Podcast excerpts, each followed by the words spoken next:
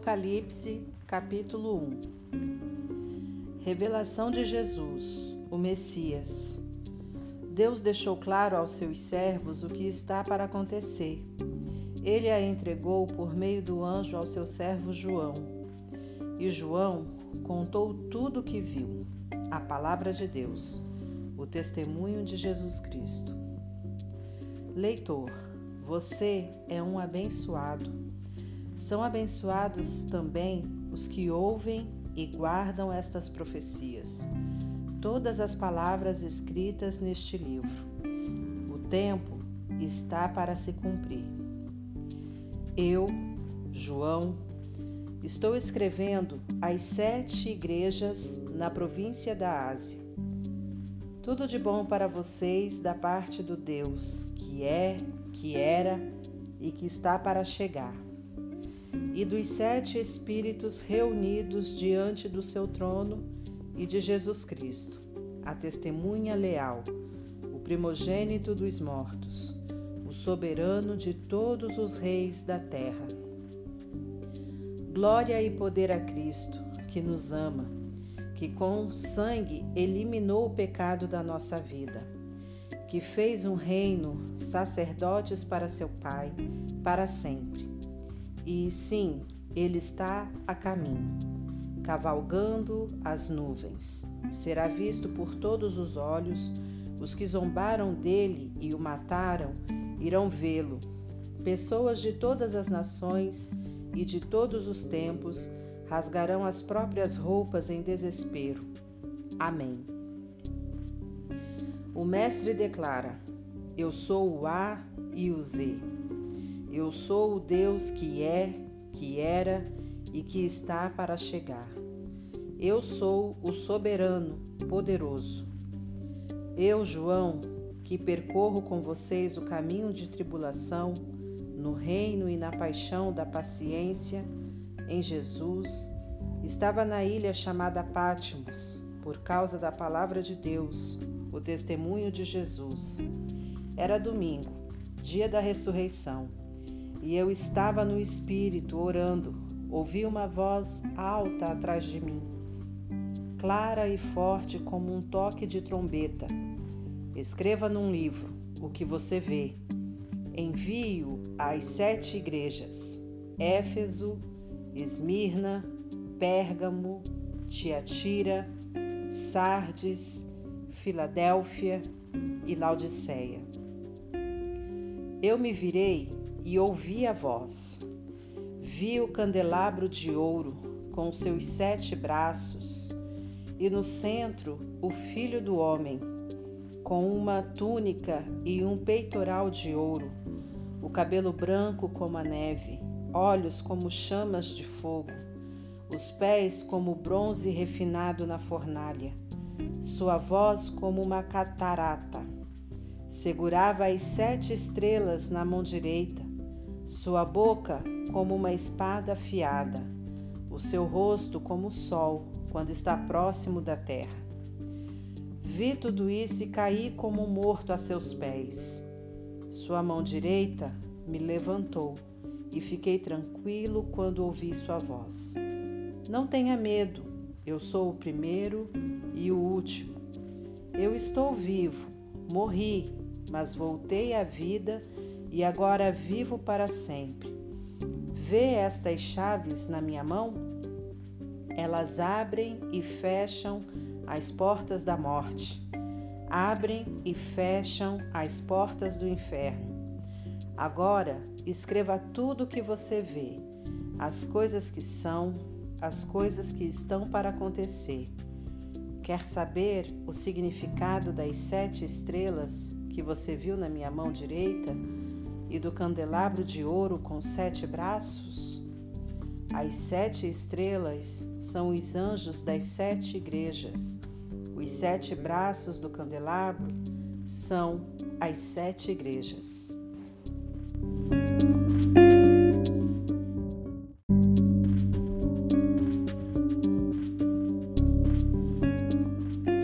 Capítulo 2 Escreva a Éfeso ao anjo da igreja. Assim diz aquele com as sete estrelas em sua mão direita, andando entre as sete luzes. Vejo o que você tem feito, seu trabalho muito árduo, sua recusa em desistir. Sei que você não consegue tolerar o mal e que eliminou os falsos apóstolos. Conheço sua persistência e coragem na minha causa, pois você nunca desiste. Mas você se desviou do seu primeiro amor. Por quê? Afinal, o que está acontecendo com você? Tem alguma ideia de como você caiu? Volte, volte ao seu precioso primeiro amor.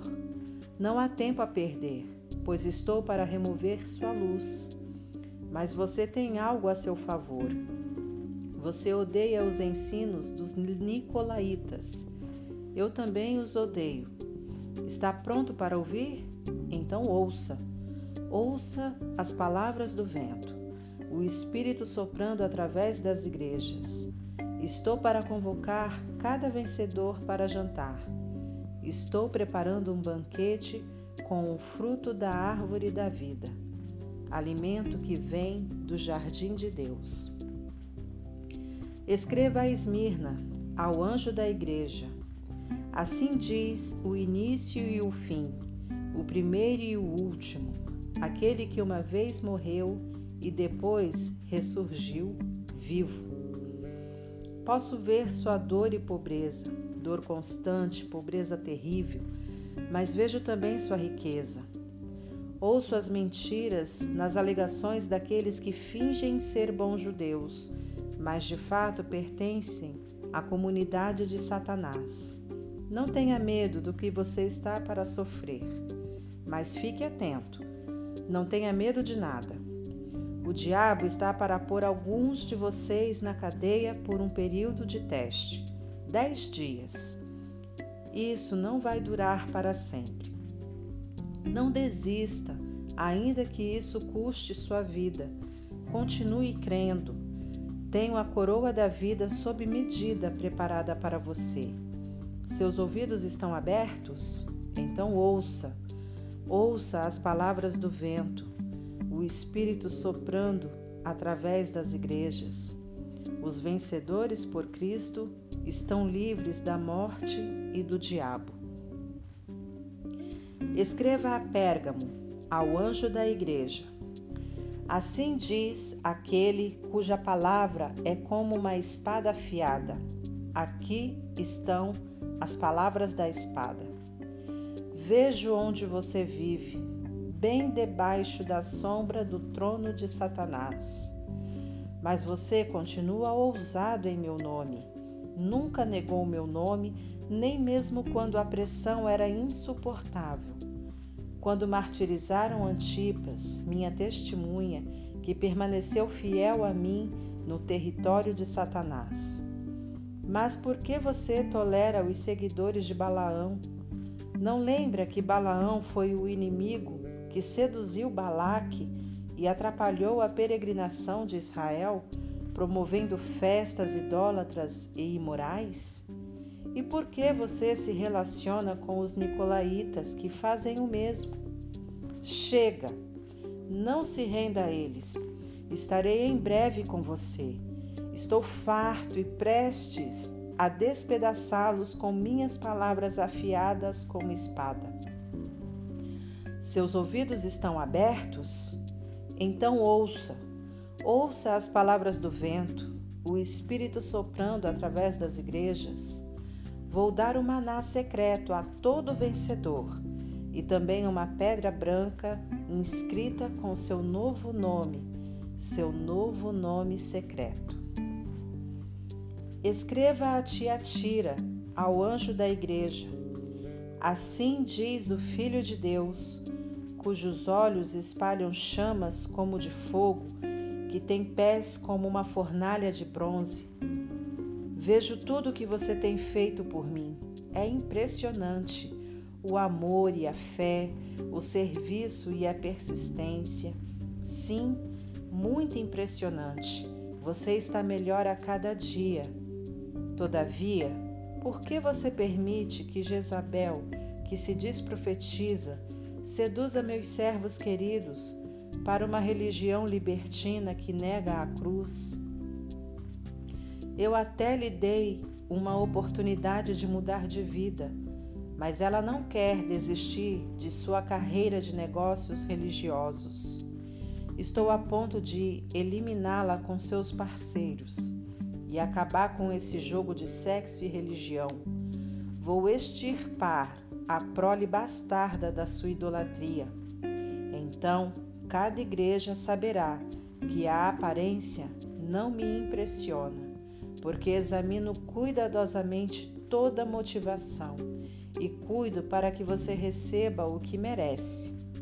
Quanto ao restante da igreja, que não tem parte nesse ultraje e condena o flerte com o diabo, que se mostra como algo profundo, Estejam certos de que eu não vou deixar a vida de vocês mais difícil do que já é. Apeguem-se à verdade que vocês conhecem até que eu venha. Esta é a recompensa que tenho para todo vencedor, para aquele que se apega à verdade, recusando-se a desistir. Vocês vão governar as nações o rei pastor de vocês governa com a firmeza de um cetro de ferro, e a resistência das nações será frágil como um vaso de barro. Esse foi o dom que meu pai me deu e que passo a vocês, e com ele a estrela da manhã. Seus ouvidos estão abertos? Então ouça, ouça as palavras do vento, o Espírito soprando através das igrejas.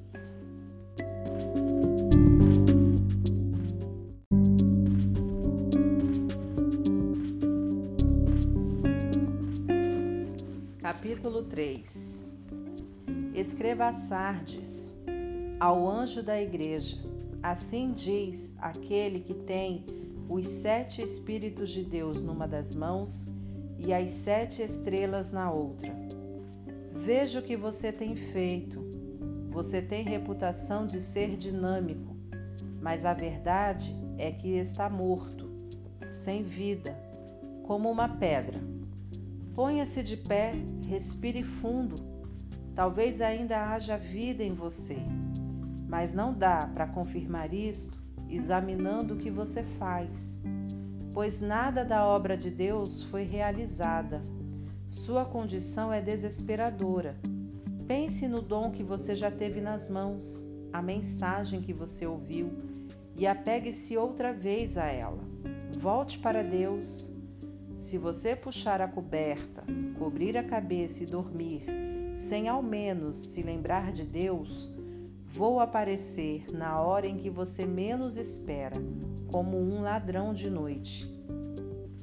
Você ainda tem alguns seguidores de Jesus aí em Sardes, que não se contaminaram, que não chafurdaram na lama fétida dos caminhos do mundo eles vão marchar comigo num desfile triunfal. Eles provaram seu valor. Os vencedores vão marchar num desfile triunfal e terão o nome escrito no livro da vida para sempre. Vou liderá-los e apresentá-los pelo nome ao meu Pai e aos seus anjos. Seus ouvidos estão abertos? Então ouça, ouça as palavras do vento, o Espírito soprando através das igrejas. Escreva a Filadélfia, ao anjo da igreja. Assim diz o Santo, o verdadeiro, aquele que tem a chave de Davi em suas mãos, que abre portas que ninguém fecha e fecha portas que ninguém abre. Veja o que você tem feito. Agora, veja o que eu fiz abri uma porta para você que ninguém pode fechar. Sei que você não tem muita força, mas fez o que pôde para preservar minha palavra. Você não me negou nas horas mais difíceis. Observe o que eu vou fazer com aqueles que se dizem verdadeiro povo de Deus, mas não o são. Esses hipócritas pertencem é ao clube de Satanás. Quando eu puser abaixo as pretensões deles, eles serão obrigados a admitir que é você que eu amo. Você preservou minha palavra com paciência e paixão. Por isso vou mantê-lo a salvo na hora da prova que breve chegará para toda a terra, para todo homem, mulher e criança. Estou a caminho. Em breve estarei aí. Apegue-se com firmeza ao que você tem, para que ninguém o distraia e roube sua coroa. Vou fazer de cada vencedor uma coluna no santuário do meu Deus e dar-lhe uma posição de honra permanente. Então, vou escrever em vocês o nome das colunas, o nome do meu Deus, o nome da cidade de Deus, a nova Jerusalém que desce do céu, e meu novo nome. Seus ouvidos estão abertos?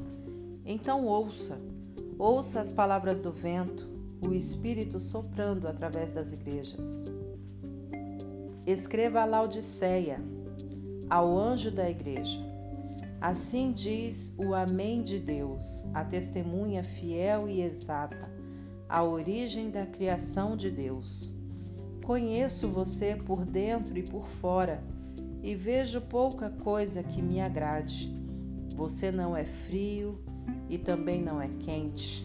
Melhor que fosse frio ou quente. Você está, está estragado, apodrecido e me causa ânsia de vômito. Você alardeia. Eu sou rico, faço e aconteço, não preciso de nada nem de ninguém, mas você é desprezível, um mendigo, cego, esfarrapado e sem casa. Saiba o que eu quero que você faça. Compre ouro de mim, ouro refinado pelo fogo, então você será rico. Compre roupas de mim, roupas desenhadas no céu. Você já andou por aí seminu por muito tempo. E compre de mim remédio para os olhos, assim poderá ver, enxergar de verdade. Costumo chamar a responsabilidade aqueles a quem amo, para incentivar, corrigir e guiar para que vivam da melhor maneira. Levante-se então, faça meia volta, busque a Deus. Olhe para mim, estou batendo a porta. Se você ouvir o meu chamado e abrir a porta, vou entrar e jantar com você. Os vencedores vão se sentar comigo à cabeceira da mesa. Assim como eu, depois de vencer, Tomei o lugar de honra ao lado do meu Pai.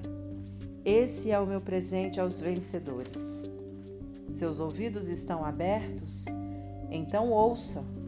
Ouça as palavras do vento, o Espírito soprando através das igrejas.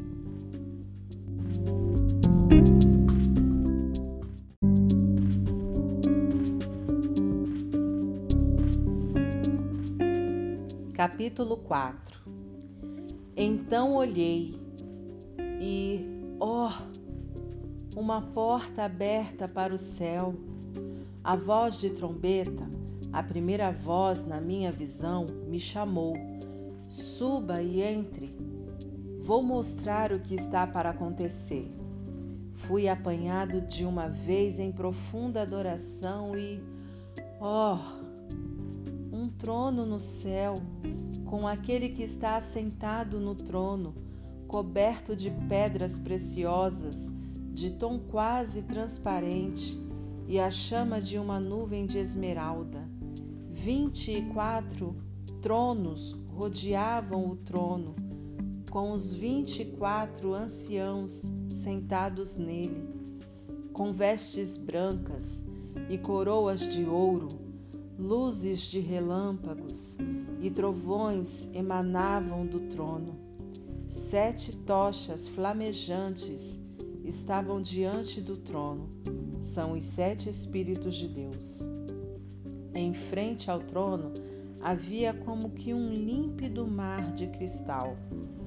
Caminhando ao redor do trono estavam quatro animais, cheios de olhos olhos para olhar para a frente, olhos para olhar para trás. O primeiro animal era como um leão, o segundo, era como um boi, o terceiro tinha rosto humano e o quarto era como uma águia em voo. Os quatro animais eram alados, com seis asas cada um. Eles tinham muitos olhos, vendo ao redor e por dentro, e cantavam noite e dia sem descanso. Santo, Santo, Santo é Deus, nosso Senhor, poderoso, soberano, o que foi, que é e que virá.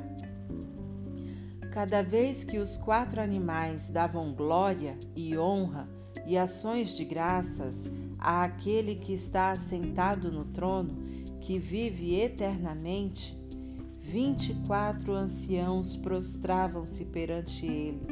Eles o adoravam, o que vive eternamente. Então lançavam suas coroas aos pés do trono, cantando: Digno, ó Senhor, sim, nosso Deus, receba a glória, a honra, o poder. Tu criaste todas as coisas tudo foi criado por tua vontade.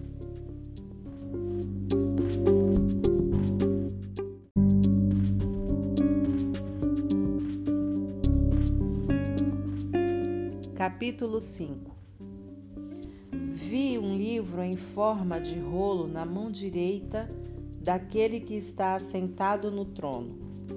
Estava escrito dos dois lados e selado com sete selos. Vi também um anjo poderoso chamando em voz alta, como um trovão: Há alguém que possa abrir o livro, que possa romper seus selos? Não havia ninguém. Ninguém no céu, ninguém na terra, ninguém no mundo inferior que pudesse abrir o livro e ler o que estava escrito. Chorei muito porque ninguém era capaz de abrir o livro para lê-lo.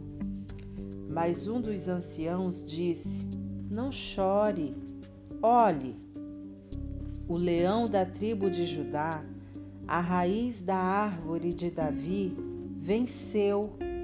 Ele pode abrir o livro e romper os selos. Então olhei para o trono, com os animais e anciãos à volta dele, e vi o cordeiro abatido, mas ainda de pé. Ele tinha sete chifres e sete olhos, os sete Espíritos de Deus enviados por toda a terra. Ele se aproximou daquele que estava assentado no trono e tomou o livro da mão direita. Assim que pegou os quatro animais e os vinte e quatro anciãos, prostraram-se e adoraram o Cordeiro. Cada um tinha uma harpa e uma taça, uma taça de ouro cheia de incenso, que são as orações do santo povo de Deus. E eles cantaram uma nova canção.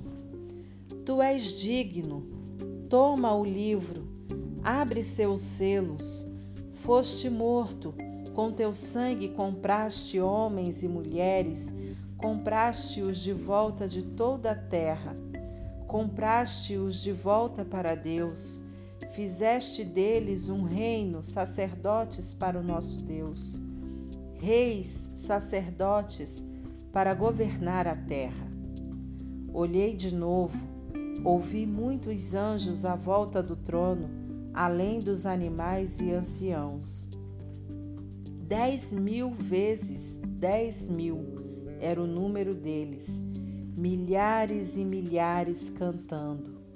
O cordeiro que foi abatido é digno, recebe o poder, a riqueza, a sabedoria, a força, recebe a honra, a glória e a bênção. Então ouvi todas as criaturas no céu e na terra no mundo inferior e no mar, juntas todas as vozes em todos os lugares cantando, para aquele que está assentado no trono, para o Cordeiro, a bênção, a glória, a honra, a força, pelos séculos após séculos após séculos. Os quatro animais clamavam: Amém. Os anciãos se ajoelhavam e adoravam.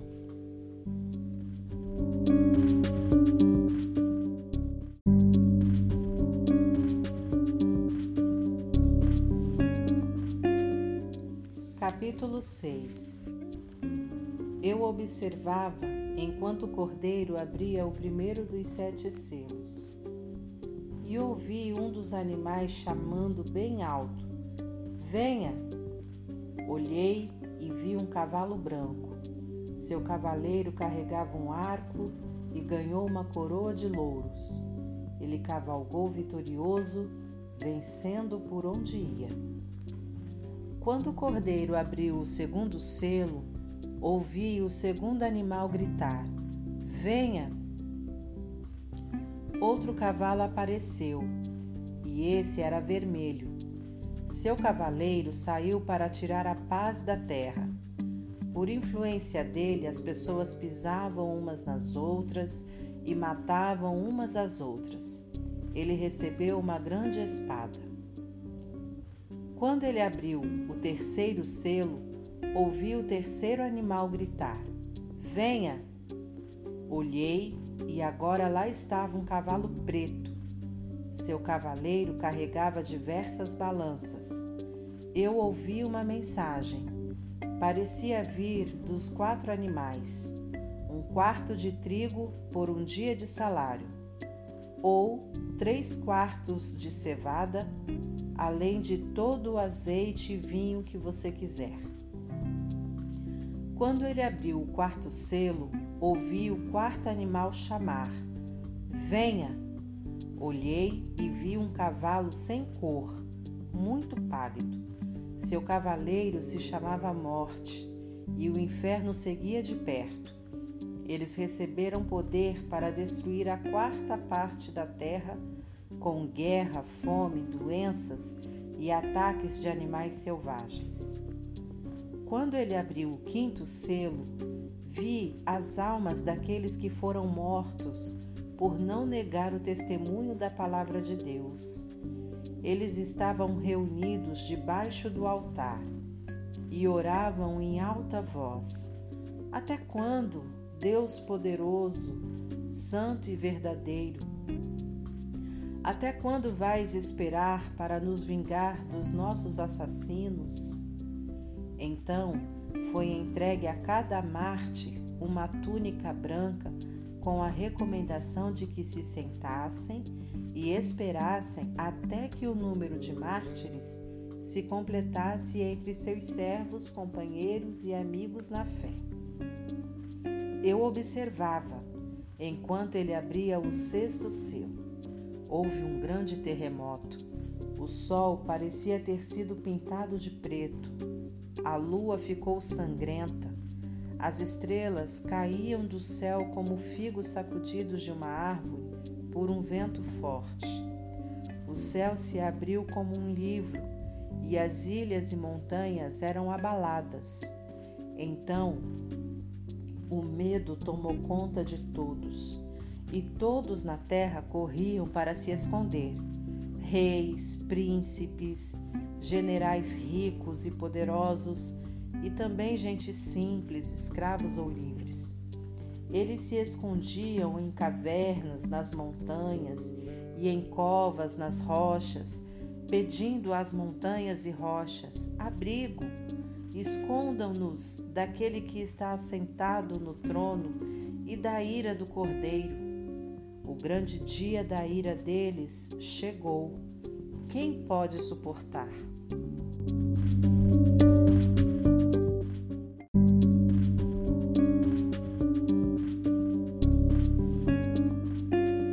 Capítulo 7 Imediatamente vi quatro anjos de pé nos quatro cantos da terra, segurando firmemente os quatro ventos para que nenhum vento soprasse na terra ou no mar, nem mesmo balançasse uma árvore. Então vi outro anjo levantando-se onde nasce o sol, trazendo o selo do Deus vivo. Ele trovejou para os quatro anjos designados para a tarefa de ferir a terra e o mar. Não firam a terra, não firam o mar, não firam nenhuma árvore, até que eu tenha selado na testa os servos do nosso Deus. Ouvi o número daqueles que foram selados: 144 mil. Eles foram selados de cada tribo de Israel.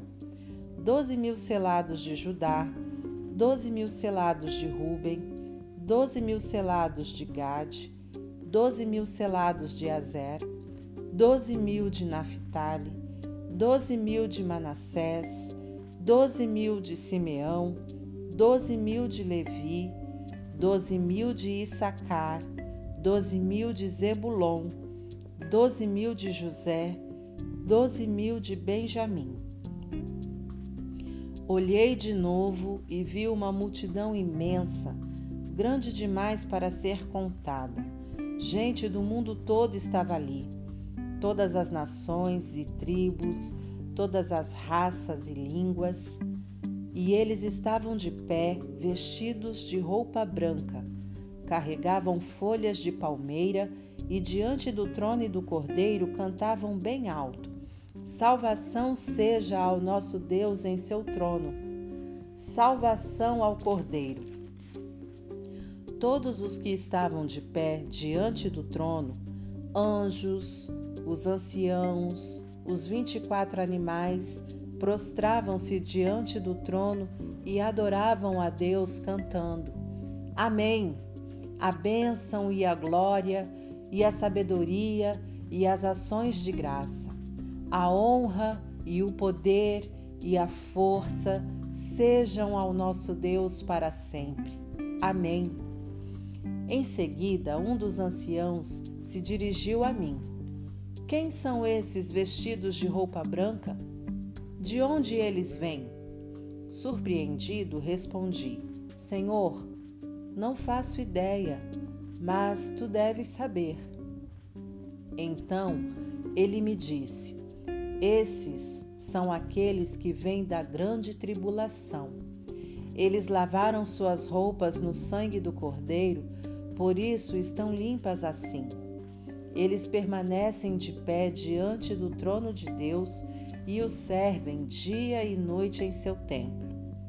Aquele que está assentado no trono estenderá sua tenda até eles nada mais de fome, de sede ou de calor abrasador. O cordeiro no trono os pastoreará, guiando-os às fontes de água da vida, e Deus vai enxugar cada lágrima dos olhos deles.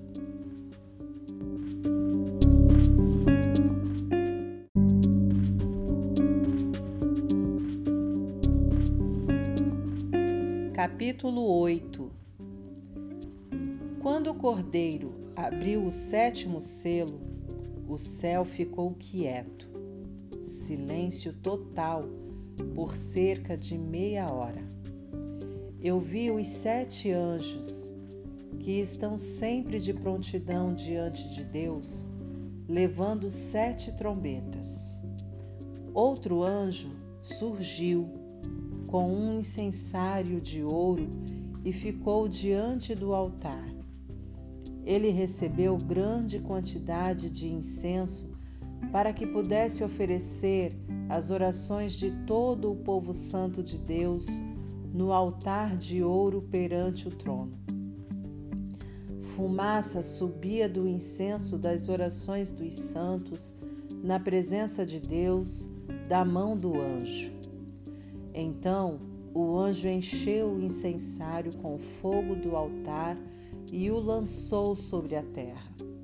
Houve trovões, vozes, relâmpagos e um terremoto. Os sete anjos estavam prontos para tocar as trombetas. Assim que a primeira trombeta soou, granizo e fogo misturado com sangue foram jogados na terra. A terça parte da terra secou, um terço das árvores e tudo que é verde queimou por completo. O segundo anjo tocou a trombeta. Algo como uma imensa montanha de fogo foi lançada no mar. Um terço do mar virou sangue, um terço das criaturas do mar morreu e um terço dos navios afundou. O terceiro anjo tocou a trombeta. Uma imensa estrela, que parecia uma tocha, caiu do céu, secando um terço dos rios e um terço das fontes. O nome da estrela era Absinto. Um terço da água se tornou amarga e muita gente morreu porque a água estava envenenada. O quarto anjo tocou a trombeta, e um terço do sol, um terço da lua e um terço das estrelas foram atingidos. Perderam um terço de seu brilho. De dia ou de noite havia um terço menos de luz. Olhei e uma águia solitária voava pelo céu anunciando: Juízo, juízo, juízo a tudo que sobrou na terra, ainda há mais três anjos com suas trombetas. O juízo está chegando.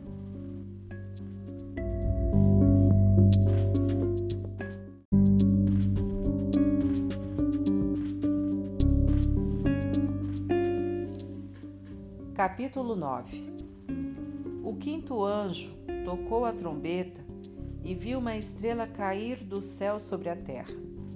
A estrela tinha na mão a chave do poço do abismo. Ela abriu o poço do abismo e saiu muita fumaça do poço. Ondas e ondas de fumaça bloqueavam a luz do sol e o ar. Então, da fumaça saíram rastejando gafanhotos com veneno de escorpião. Eles receberam suas ordens. Não firam a erva, não firam nada verde, nem uma árvore sequer, somente homens e mulheres. E mesmo assim, apenas os que não têm o sinal de Deus na testa. Eles receberam ordem para torturar, mas não para matar. Uma tortura de cinco meses com uma dor parecida com a picada de um escorpião. Quando isso acontecer, as, as pessoas vão preferir a morte à tortura e vão procurar maneiras de acabar com a própria vida, mas não vão encontrar. A morte vai se esconder delas. Os gafanhotos se pareciam com cavalos, prontos para a guerra. Tinham coroas douradas, rosto humano, cabelo de mulher, dentes de leão e couraças de ferro. O barulho das asas era como de carruagens puxadas por cavalos indo para a batalha. A cauda era equipada com um ferrão, como vemos nos escorpiões. Com a cauda, eles torturaram a raça humana por cinco meses. Eles tinham um rei, o anjo do abismo. Seu nome em hebraico é Abaddon e em grego Apolion, que significa destruidor. O primeiro juízo já passou mas há ainda dois juízos por vir. O sexto anjo tocou a trombeta. Ouvi uma voz falando com o sexto anjo. Vinha dos chifres do altar, dourado, que estava diante de Deus. Libertem os quatro anjos, os anjos presos no grande rio Eufrates. Os quatro anjos foram desamarrados e soltos eles aguardavam o ano, o mês, o dia e a hora exatos para matar um terço da raça humana. O número do exército dos cavaleiros era vinte mil vezes dez mil. Eu ouvi o número e vi cavalos e cavaleiros em minha visão, armaduras de fogo nos cavaleiros, cavalos com cabeças de leão que respiravam fogo, fumaça e enxofre e eles mataram um terço da raça humana. Os cavalos matavam com a boca e a cauda, as caudas em forma de serpente e com cabeça espalhavam a morte. Os homens e mulheres que sobreviveram, que não foram mortos por essas armas, continuaram com seu estilo de vida, não mudaram de vida, não pararam de adorar demônios, não deixaram de dar o primeiro lugar aos ídolos de ouro, prata, bronze, pedra e madeira. Não podem ver, ouvir ou se movimentar. Não havia o menor sinal de mudança no coração deles. Simplesmente continuaram em sua vida de assassinatos, idolatria, promiscuidade e desonestidade.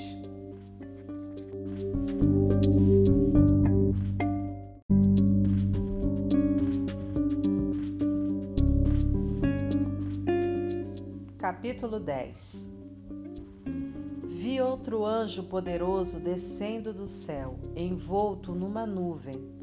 Havia um arco-íris sobre a cabeça dele. Seu rosto brilhava como o sol e suas pernas eram como pilares de fogo. Ele tinha um pequeno livro aberto na mão. Então pôs o pé direito no mar e o pé esquerdo na terra e bradou, feito um trovão, o rugido de um leão. Os sete trovões responderam.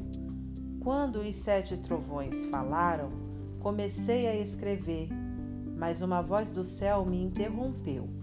Cele os sete trovões, com o silêncio.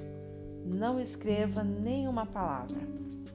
Então, o anjo que eu tinha visto com os pés no mar e na terra levantou a mão direita em direção ao céu e jurou por aquele que vive para sempre, que criou o céu e tudo que existe nele, a terra e tudo que nela há, o mar e tudo que nele existe, que o tempo estava cumprido. Então o sétimo anjo tocaria sua trombeta e o que ele estava para fazer, o mistério de Deus, todos os planos que ele tinha revelado aos seus servos, os profetas, seriam executados. A voz do céu me falou outra vez: Vá, pegue o livro aberto da mão do anjo que está sobre o mar e a terra. Aproximei-me do anjo e disse: Dá-me o livrinho. Ele disse: Pegue, pode comer, vai ser doce como mel mas no estômago vai parecer amargo. Peguei o livrinho da mão do anjo, de fato, era doce como mel em minha boca, mas quando engoli, meu estômago embrulhou. Então foi-me dito: Você deve voltar e profetizar de novo a muitos povos, nações, línguas e reis.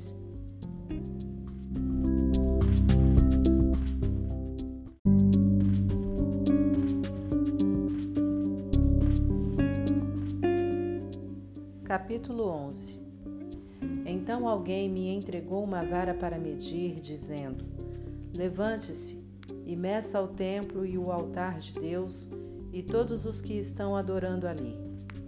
Mas não meça o pátio exterior. Ele foi entregue aos gentios. Eles vão profanar a cidade santa durante 42 meses. Enquanto isso, vou providenciar minhas duas testemunhas Vestidas de pano de saco, elas vão profetizar por 1260 dias. São as duas oliveiras, as duas lâmpadas que permanecem atentas perante Deus na terra. Se alguém tentar feri-las, será aniquilado pelo fogo que vai sair de sua boca. Elas terão poder para fechar o céu e impedir que chova durante todo o tempo de seu ministério para fazer os rios e as fontes se transformarem em sangue, para ferir a terra com qualquer desastre quantas vezes quiserem. Quando concluírem seu testemunho, a besta do abismo vai emergir e lutar contra eles. Ela vai vencer e matá-los, deixando os cadáveres expostos na rua da grande cidade, espiritualmente chamada Sodoma e Egito. A mesma cidade em que seu Senhor foi crucificado. Durante três dias e meio, eles estarão lá, expostos ao mundo, sem um sepultamento decente, vistos por curiosos do mundo inteiro. As pessoas vão se alegrar com o espetáculo, gritando: Viva a liberdade! Vão pedir uma celebração com troca de presentes, pois os dois profetas atormentavam a consciência do mundo inteiro, tornando impossível para eles desfrutar seus pecados. Então, depois de três dias e meio, o Espírito vivo de Deus vai entrar neles e eles vão se pôr de pé. E os espectadores que se regozijam com a desgraça deles vão morrer de medo. Então ouvi uma forte voz do céu chamando: Venham para cá! E logo eles foram para o céu, envoltos numa nuvem, os inimigos observando tudo. Naquele instante, houve um gigantesco terremoto. A décima parte da cidade ficou em ruínas e sete mil pessoas morreram. Os sobreviventes estavam apavorados com tanto medo que chegaram a dar honra ao Deus do céu. O segundo juízo já passou, o terceiro está chegando. O sétimo anjo tocou a trombeta. Muitas vozes no céu cantaram reino do mundo é agora, o reino do nosso Deus e do seu Messias. Ele vai governar para sempre. Os vinte e quatro anciãos, assentados perante Deus nos seus tronos, ajoelharam-se, adoraram e cantaram: Graças damos, ó Deus, soberano poderoso, que é e que era.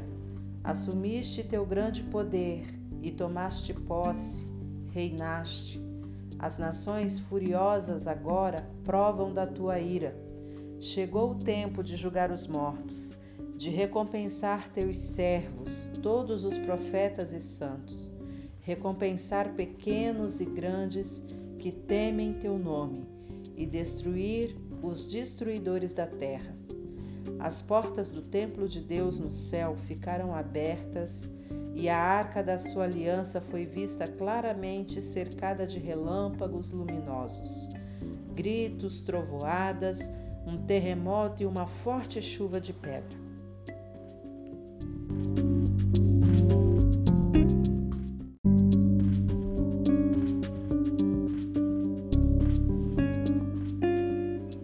Um grande sinal apareceu no céu a mulher, vestida com a luz do sol, estava na lua, coroada com doze estrelas. Ela estava dando à luz um filho e gritava com as dores do parto. Em seguida, outro sinal junto com o primeiro, o imenso e furioso dragão. Tinha sete cabeças e dez chifres, com uma coroa em cada cabeça. Com o golpe da cauda, ele derrubou um terço das estrelas do céu e as lançou na terra. O dragão agachou-se diante da mulher em trabalho de parto, pronto para devorar o filho assim que nascesse. A mulher deu à luz um filho, e ele irá governar as nações com cetro de ferro. O filho foi tomado e posto em segurança na presença de Deus sobre seu trono. A mulher fugiu para o deserto, para um lugar seguro que Deus preparou para ela, com todo o conforto por 1260 dias. Houve uma guerra no céu. Miguel e seus anjos lutaram contra o dragão. O dragão e seus anjos revidaram, mas não eram páreos para Miguel. Eles foram expulsos do céu, e não restou ali nenhum deles. O grande dragão, a antiga serpente, que foi chamada de Diabo e Satanás e liderou o extravio de toda a terra, foi expulso, e todos os anjos dele também, e foram lançados na terra. Então ouvi uma forte voz do céu que dizia: A salvação e o poder estão estabelecidos. Reino do nosso Deus, autoridade do seu Messias. O acusador dos nossos irmãos foi expulso, que os acusava dia e noite perante Deus. Eles o derrotaram por meio do sangue do Cordeiro e pela ousada palavra do testemunho deles. Eles não amaram a si mesmos, estavam ansiosos para morrer por Cristo. Portanto, regozijem-se, ó céus, e todos os que o habitam. Mas para a terra e o mar haverá juízo, pois o diabo atacará vocês. Ele sofreu uma grande queda, está fora de si e muito irado. Não tem muito tempo e sabe disso. Quando o dragão viu que fora lançado na terra, foi atrás da mulher que tinha dado à luz o filho homem. A mulher ganhou asas como de uma grande águia e pôde voar para um lugar no deserto. Ali foi mantida em segurança e conforto por um tempo e tempos e metade de um tempo, sã e salva da serpente. A serpente vomitou um rio para afogar a mulher, mas a terra veio em auxílio dela e engoliu a água que o dragão havia expelido pela boca. Furioso, o dragão saiu para guerrear contra o restante dos filhos dela, os que guardavam os mandamentos de Deus e se mantinham fiéis ao testemunho de Jesus.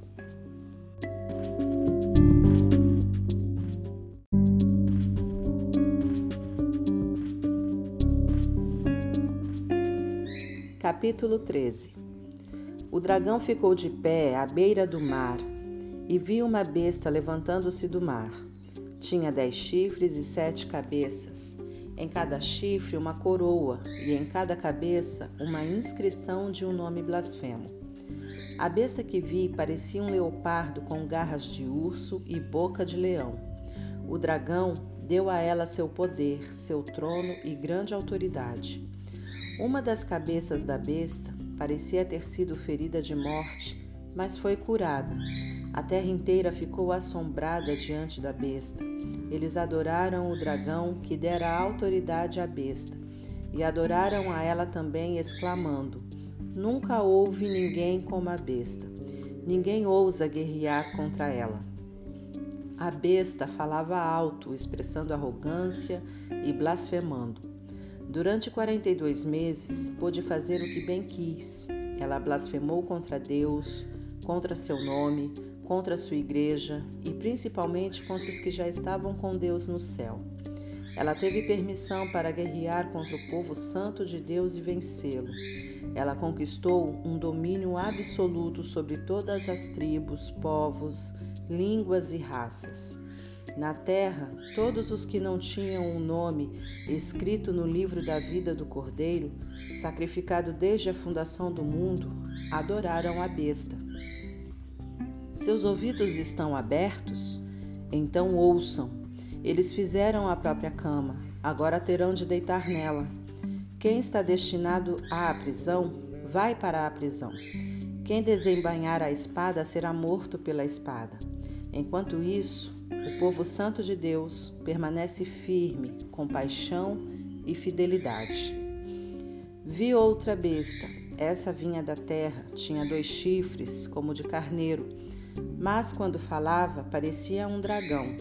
Era uma marionete da primeira besta e induzia os habitantes da terra a adorá-la, pois tinha sido curado de seu ferimento mortal. A segunda besta realizou sinais mágicos, fez cair fogo do céu e assim o povo foi iludido por ela. Ela usou o poder mágico que havia recebido da outra besta para enganar os habitantes da terra. E eles foram convencidos a fazer uma imagem da besta que havia se recuperado do ferimento mortal. Ela conseguiu animar a imagem da besta, que começou a falar em seguida, proclamou uma lei: quem não adorasse a besta seria morto. Por esse motivo, todos, pequenos e grandes, ricos e pobres, livres e escravos, foram obrigados a aceitar uma marca na mão direita ou na testa. Sem a marca do nome da besta ou o número de seu nome, era impossível comprar e vender. Solucionem o enigma. Pensem juntos e calculem o significado do número da besta. É um número humano. 666.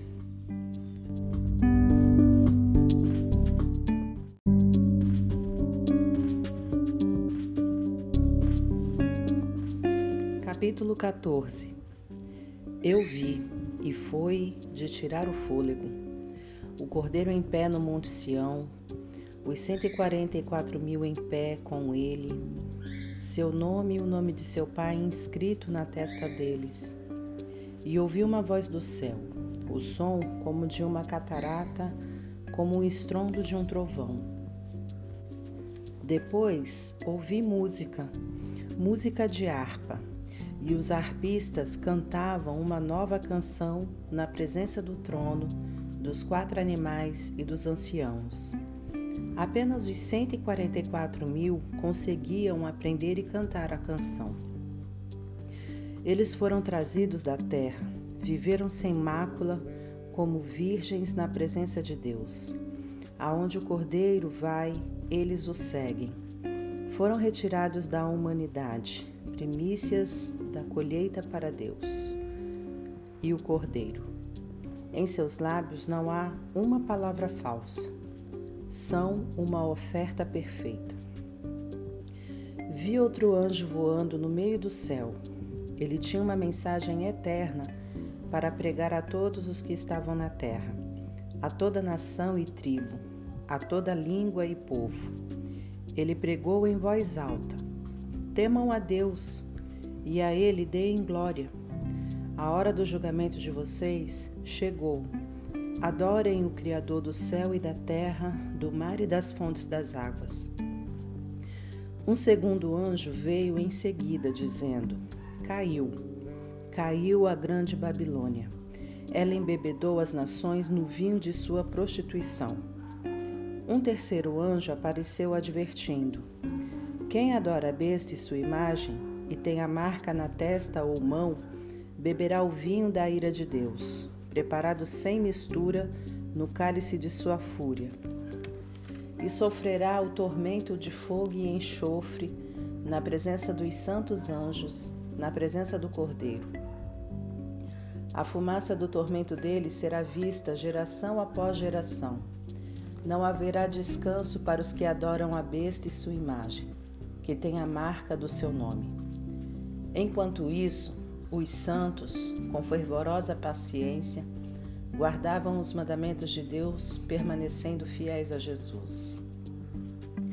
Ouvi uma voz no céu: Escreva isso. Benditos são aqueles que de agora em diante morrem no Senhor. É uma bênção morrer assim. Sim, diz o Espírito, bendito é o descanso de seu trabalho árduo. Nada do que fizeram será em vão. No fim, Deus os abençoará por tudo que fizeram. Olhei e fiquei sem fôlego, uma nuvem branca e alguém parecido com o filho do homem sentado nela. Ele usava uma coroa de ouro e segurava uma foice afiada. Outro anjo veio do templo, bradando ao que está entronizado na nuvem. Use a sua foice e faça a colheita. É tempo de colheita. A colheita da terra está no ponto. Aquele que está entronizado na nuvem deu um poderoso golpe com a foice e começou a fazer a colheita na terra. Então, outro anjo veio do templo no céu. Ele também tinha uma foice afiada. Ainda outro anjo, responsável por cuidar do fogo, veio do altar. Ele trovejou ao anjo que tinha a foice afiada. Use sua foice, faça a colheita na vinha da terra. As uvas estão prontas para serem colhidas.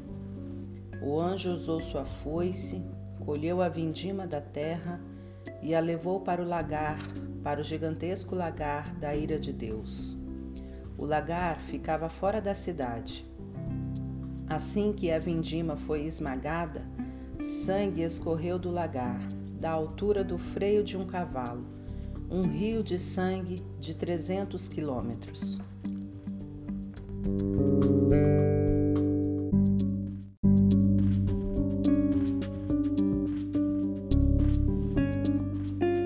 Capítulo 15 Vi outro sinal no céu, grandioso e de tirar o fôlego.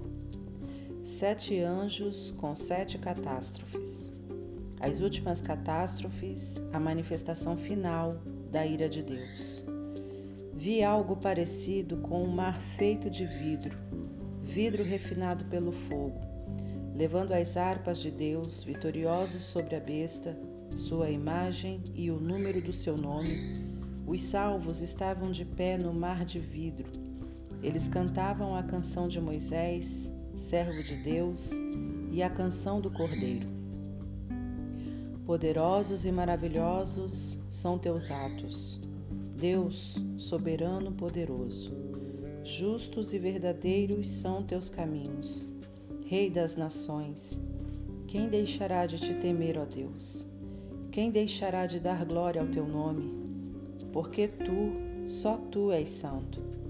Todas as nações virão e te adorarão, porque veem que teus julgamentos são corretos.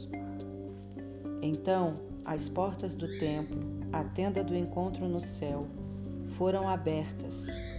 Os sete anjos, levando as sete catástrofes, saíram do templo. Eles estavam vestidos de linho puro e brilhante e usavam túnicas douradas. Um dos quatro animais entregou aos sete anjos sete taças de ouro, transbordando da ira de Deus, que vive para sempre. Fumaça da glória e do poder de Deus saía do templo. Ninguém poderia entrar no templo até que as sete catástrofes causadas pelos sete anjos acontecessem.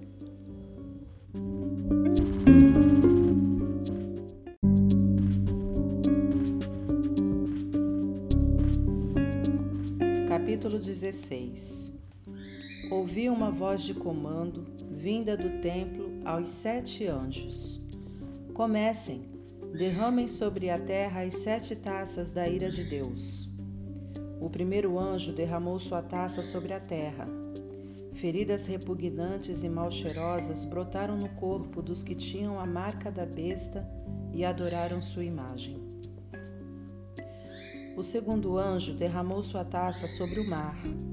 O mar se tornou em sangue e tudo o que havia nele morreu.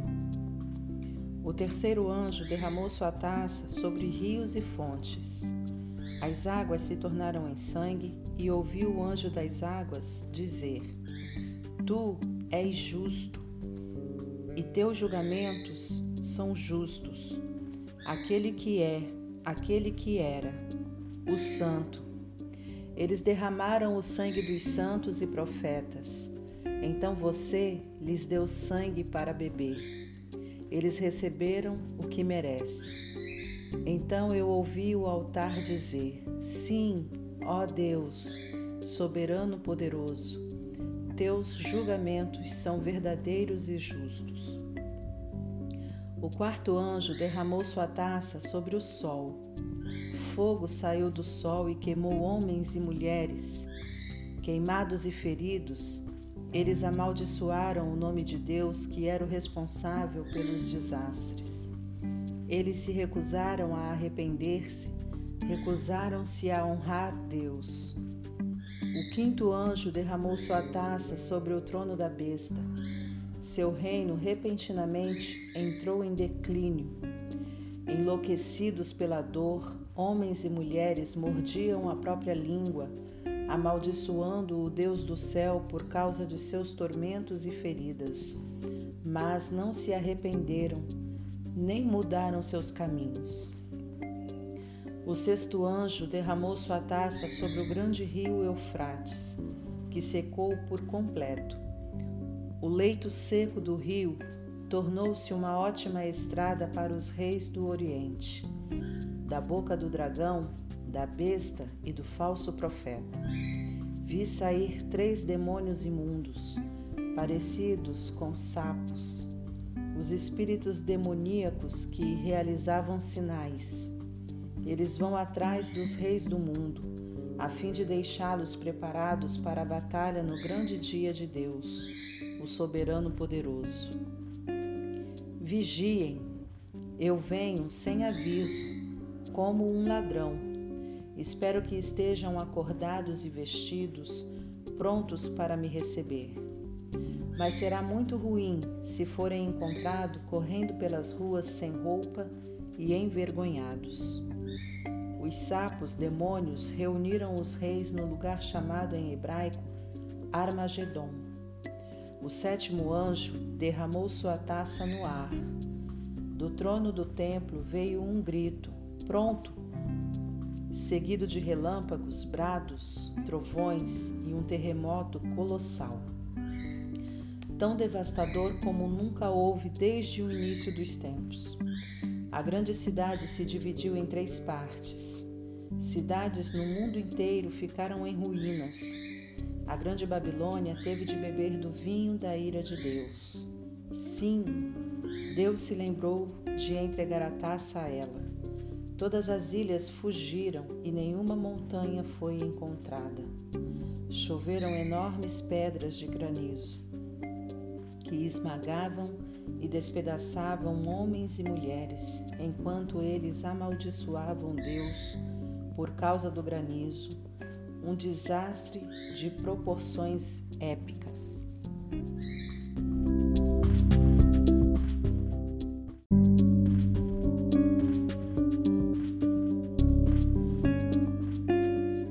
Capítulo 17 Um dos sete anjos que levavam as sete taças me convidou. Venha, vou mostrar a você o julgamento da grande prostituta que tem um trono na água, a prostituta com quem os reis da terra se prostituem. Vou mostrar a você o julgamento sobre os moradores da terra que bebem da libertinagem dela. No espírito, ele me transportou para o deserto viu uma mulher montada numa besta escarlate, cheia de blasfêmias. A besta tinha sete cabeças e dez chifres. A mulher estava vestida de púrpura e escarlate, enfeitada com ouro, pedras preciosas e pérolas. Segurava um cálice de ouro cheio de obscenidades degradantes, sua imoralidade imunda.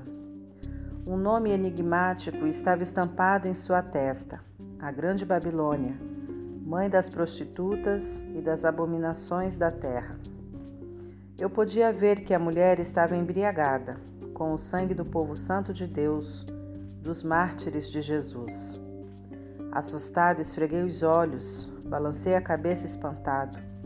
O anjo disse: Isto surpreende você? Permita-me dizer o enigma da mulher e da besta que ela cavalga. A besta com sete cabeças e dez chifres, a besta que você viu, já foi, não existe mais e está prestes a ir do abismo direto para o inferno. Os habitantes da terra, cujos nomes não estavam escritos desde a fundação do mundo no livro da vida, vão ficar deslumbrados quando virem a besta que já foi, que não existe mais e que está para vir. Raciocinem as sete cabeças são sete colinas. Elas estão onde a mulher se assenta. São também sete reis, cinco mortos, um vivo e o outro que ainda não está aqui. E quando vier, seu tempo será breve. A besta que já foi e que não existe mais é ao mesmo tempo o oitavo e um dos sete, e está destinada ao inferno. Os dez chifres que você viu são dez reis, mas eles não estão ainda no poder. Eles chegarão ao poder no reinado da besta escarlate, mas não por muito tempo. Será um reinado muito breve. Esses reis vão concordar em transferir seu poder e sua autoridade para a besta. Eles vão à guerra contra o cordeiro mas o Cordeiro irá derrotá-los, provando que é Senhor sobre todos os senhores, Rei sobre todos os reis, e os que estão com ele serão os chamados, escolhidos e fiéis. O anjo continuou: As águas que você viu, onde está o trono da prostituta, são pessoas, povos, nações e línguas e os dez chifres que você viu na besta vão se voltar contra a prostituta. Com ódio, irão violentá-la, deixá-la sem roupas, rasgá-la com os dentes e atear fogo nela. Foi Deus que lhes pôs na cabeça a ideia de transferir o domínio para a besta até que as palavras de Deus sejam cumpridas. A mulher que você viu é a grande cidade que tiraniza os reis da terra.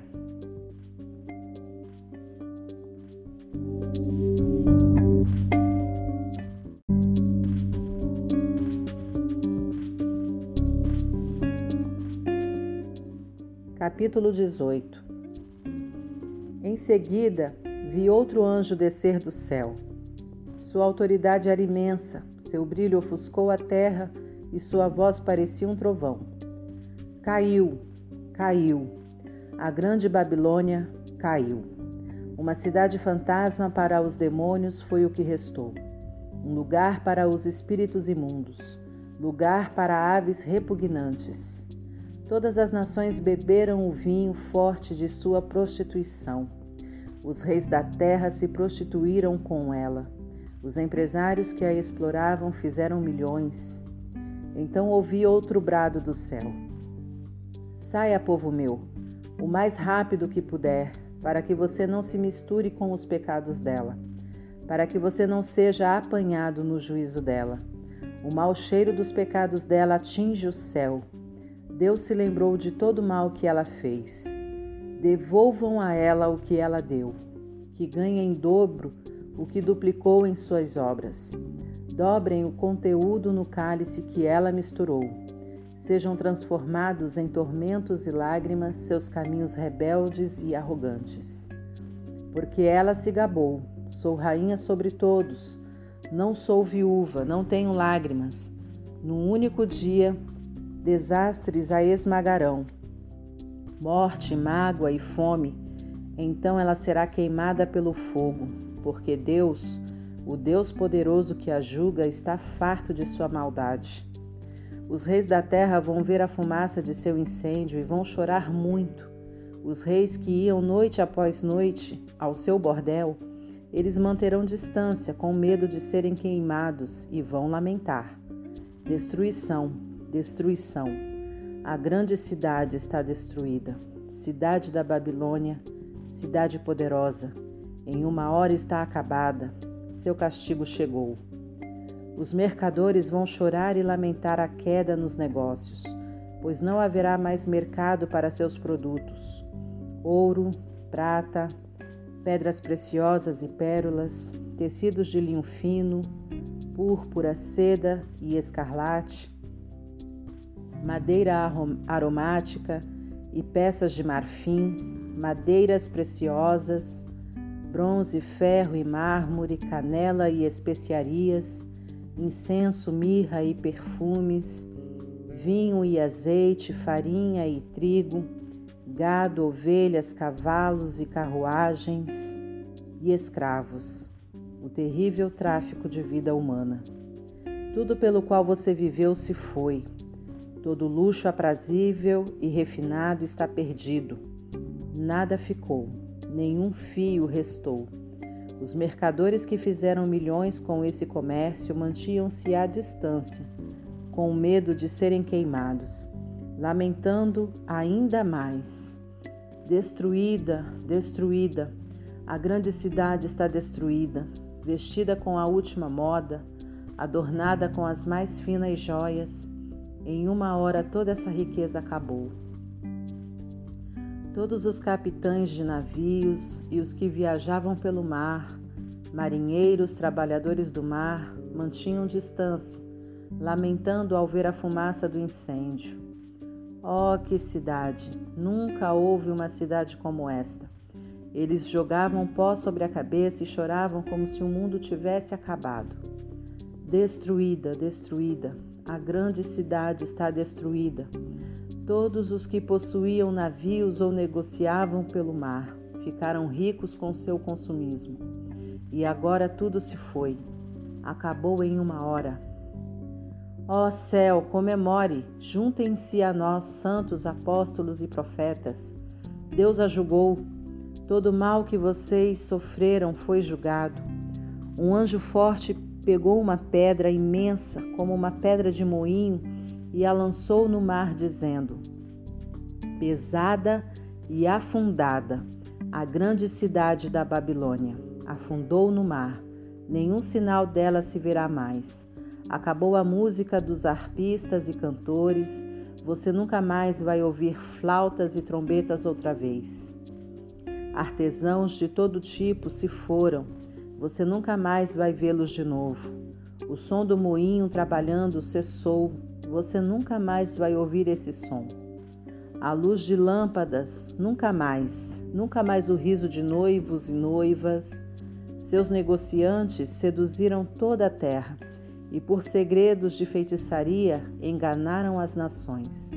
A única coisa que restou da Babilônia foi o sangue, o sangue dos santos e profetas, os assassinados e martirizados.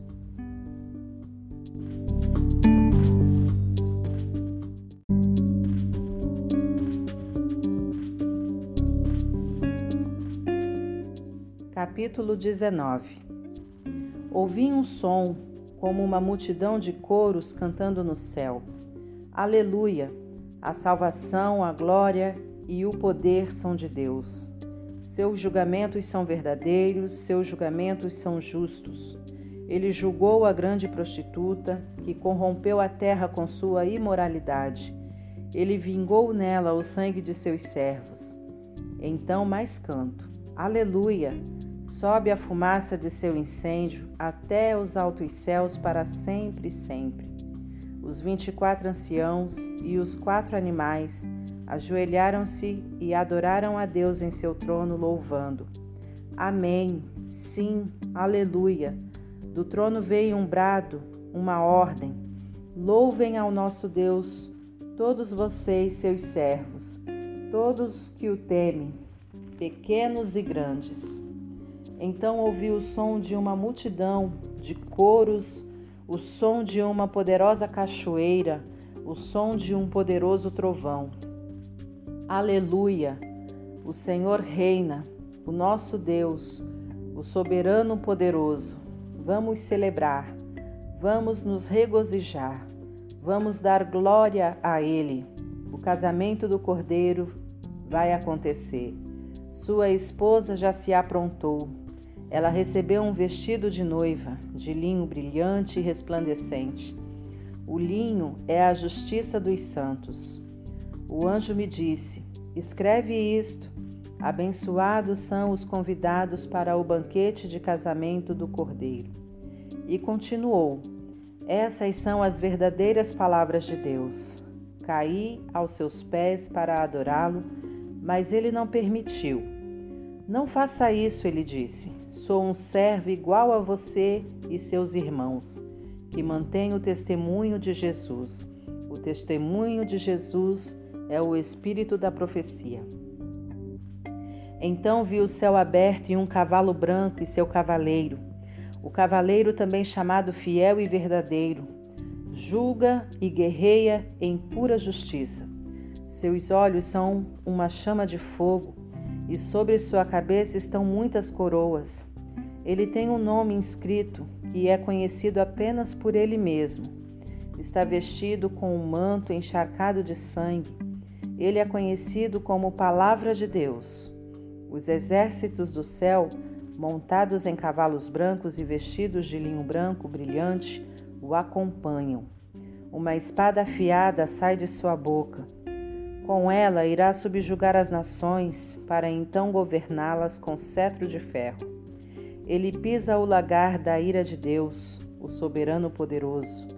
Em seu manto e em sua coxa está escrito Rei dos Reis, Senhor dos Senhores. Vi um anjo em pé ao sol, gritando a todas as aves que voavam pelo céu: Venham para a grande ceia de Deus, festejem com a carne de reis e capitães e campeões, cavalos e seus cavaleiros Fartem-se deles, livres e escravos, pequenos e grandes. Vi a besta, e reunidos com ela os reis da terra e seu exército, prontos para guerrear contra o cavaleiro e seu exército. A besta foi vencida, e com ela seu fantoche, o falso profeta, que fez milagres para enganar e iludir os que tinham a marca da besta e adoraram sua imagem. Foram jogados vivos os dois no lago de fogo e enxofre. Os restantes foram mortos pela espada do cavaleiro, a espada que vem de sua boca. Todas as aves festejaram com a carne dos derrotados.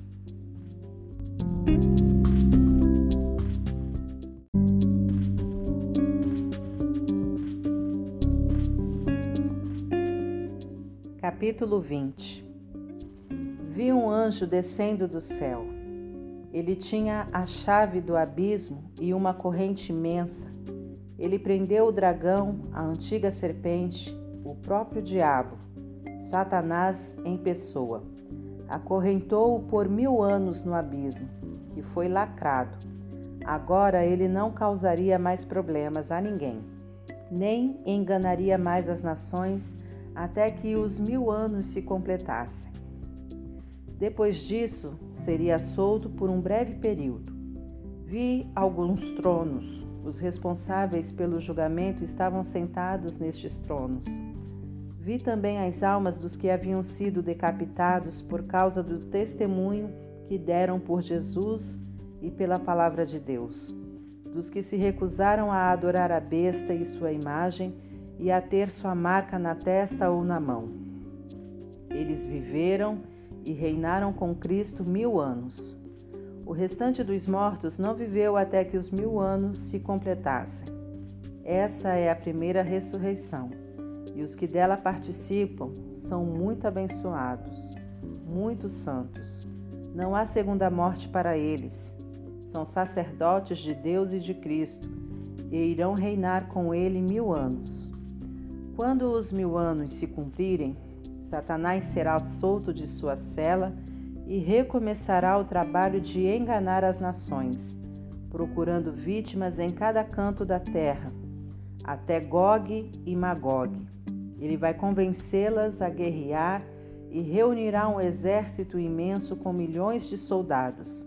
Eles vão marchar pela terra e cercar o acampamento do povo santo de Deus a cidade amada. Mas assim que chegarem, cairá fogo do céu e eles morrerão queimados. O diabo que os enganou será jogado no lago de fogo e enxofre e fará companhia à besta e ao falso profeta, e os três sofrerão tormentos por séculos sem fim. Vi um grande trono branco e o entronizado Nada podia permanecer em sua presença no céu ou na terra. Todos os mortos, grandes e pequenos, estavam ali diante do trono. Alguns livros foram abertos e depois outro livro, o livro da vida. Os mortos foram julgados pelo que estava escrito nos livros, com base na vida que tiveram. O mar entregou seus mortos, a morte e o inferno entregaram seus mortos. Cada um, homem ou mulher, foi julgado segundo o que viveu na terra. A morte e o inferno foram lançados no lago de fogo. Esta é a segunda morte, o lago de fogo. E todos que não tinham o um nome registrado no livro da vida foram lançados também no lago de fogo.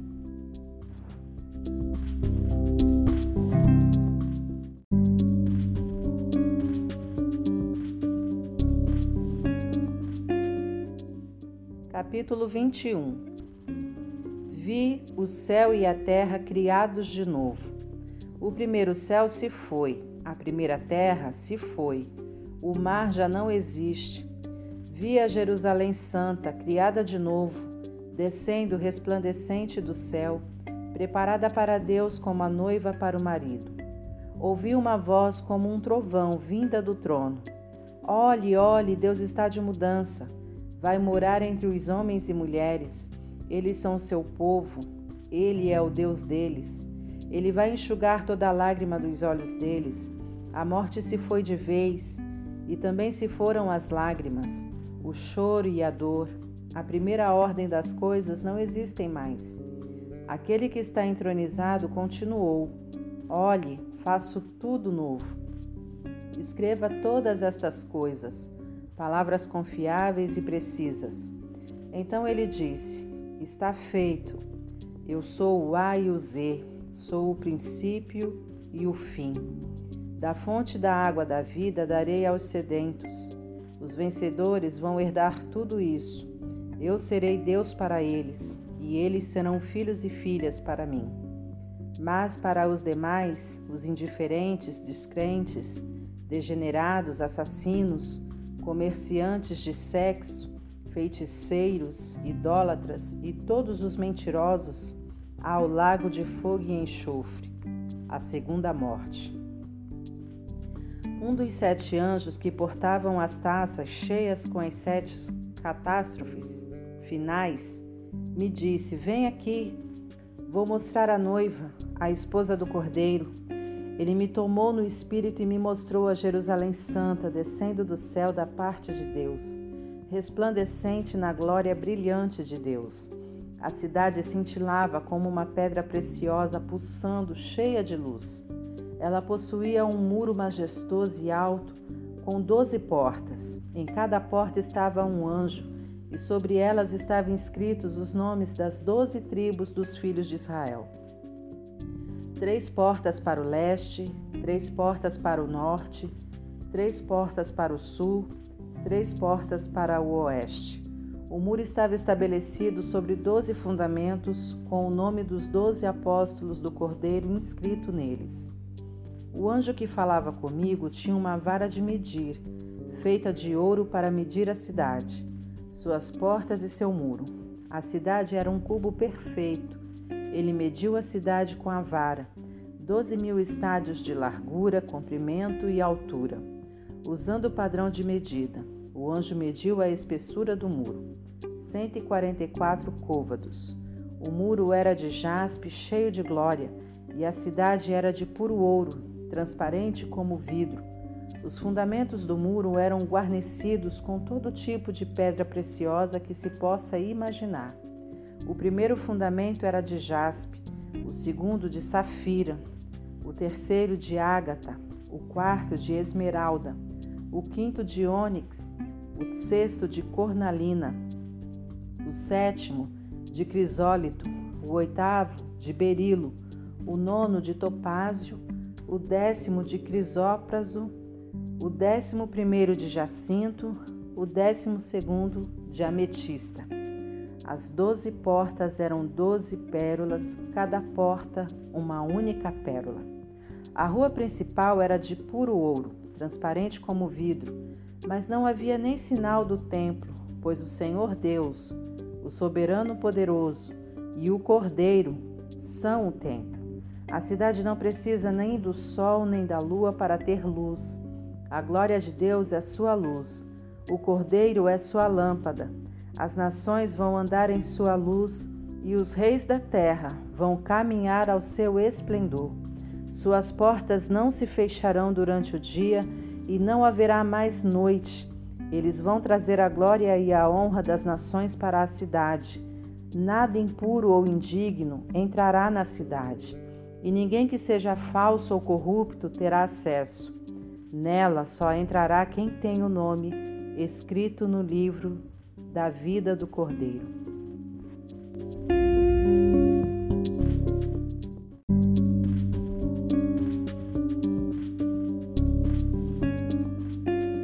Capítulo 22 Então o anjo me mostrou o rio da água da vida, brilhante como cristal o rio fluía do trono de Deus e do Cordeiro direto para o meio da rua. A árvore da vida estava plantada em cada lado do rio, produzindo doze tipos de fruto, um fruto maduro por mês. As folhas da árvore servem para curar as nações. Nunca mais haverá maldição. O trono de Deus e do Cordeiro está no centro. Seus servos prestarão cultos a Deus. Quando o adorarem, se verá na fronte deles o reflexo de Deus. Nunca mais haverá noite. Ninguém vai precisar de luz de lâmpadas ou da luz do sol. O brilho de Deus, o Senhor, será toda a luz de que precisarão, e com ele eles vão governar para todo sempre. O anjo me disse: Estas palavras são todas confiáveis e precisas. O Deus e Senhor dos espíritos dos profetas enviou seu anjo para mostrar aos seus servos o que deve acontecer brevemente. E diga a eles: Sim, estou a caminho. Feliz aquele que guarda as palavras da profecia deste livro. Eu, João, vi todas estas coisas com meus próprios olhos e ouvi tudo com os meus ouvidos. Imediatamente, quando vi e ouvi, Prostrei-me para adorar aos pés do anjo que havia me mostrado tudo. Ele protestou: Não, não faça isso. Eu sou um servo igual a você e seus companheiros, os profetas e todos os que guardam as palavras deste livro. Adore a Deus. O anjo continuou: Não cele as palavras da profecia deste livro. Não as esconda. O tempo está para se cumprir que os malfeitores façam o pior e os de mente suja prossigam sua contaminação, mas que os justos se mantenham no caminho reto e os santos continuem em santidade. Sim, estou a caminho, logo chegarei. Trago comigo a retribuição. Vou retribuir a todos pela obra de sua vida. Eu sou o A e o Z, o primeiro e o derradeiro, o princípio e o fim. São abençoados todos os que lavam suas vestes. A árvore da vida será deles, e eles vão passar pelas portas da cidade. Mas, fora dela, para sempre, ficarão os cães imundos, feiticeiros, imorais, assassinos, idólatras, todos os que amam e vivem a mentira. Eu, Jesus, enviei meu anjo para testificar a respeito destas coisas às igrejas. Eu sou a raiz e o ramo de Davi, a brilhante estrela da manhã. Venha, dizem o Espírito e a noiva. Quem ouvir, repita: Venha. Alguém está com sede? Venha. Todos os que quiserem, venham e bebam. Bebam livremente da água da vida. Aqui vai uma séria advertência a todos os que ouvem as palavras da profecia deste livro. Se você acrescentar algo às palavras desta profecia, Deus irá acrescentar à sua vida as desgraças descritas neste livro. Se você retirar algo das palavras do livro desta profecia, Deus irá retirar sua parte da árvore da vida e da cidade santa descritas neste livro. Aquele que testifica a respeito de todas estas coisas diz mais uma, mais uma vez: Estou a caminho, logo chegarei. Sim, venha, Senhor Jesus. A graça do Senhor Jesus seja com todos vocês. Amém.